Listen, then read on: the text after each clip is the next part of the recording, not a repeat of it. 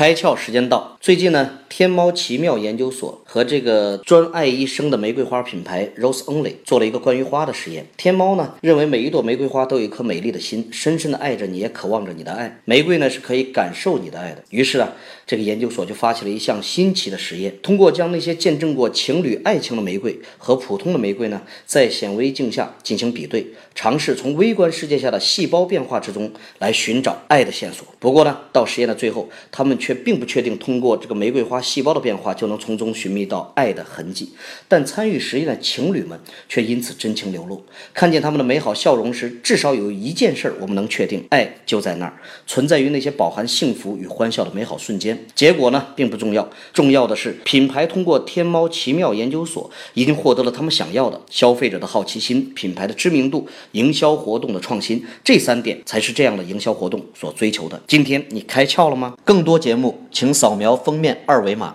关注公众号“开窍”，和更多小伙伴一起来听故事、开脑洞。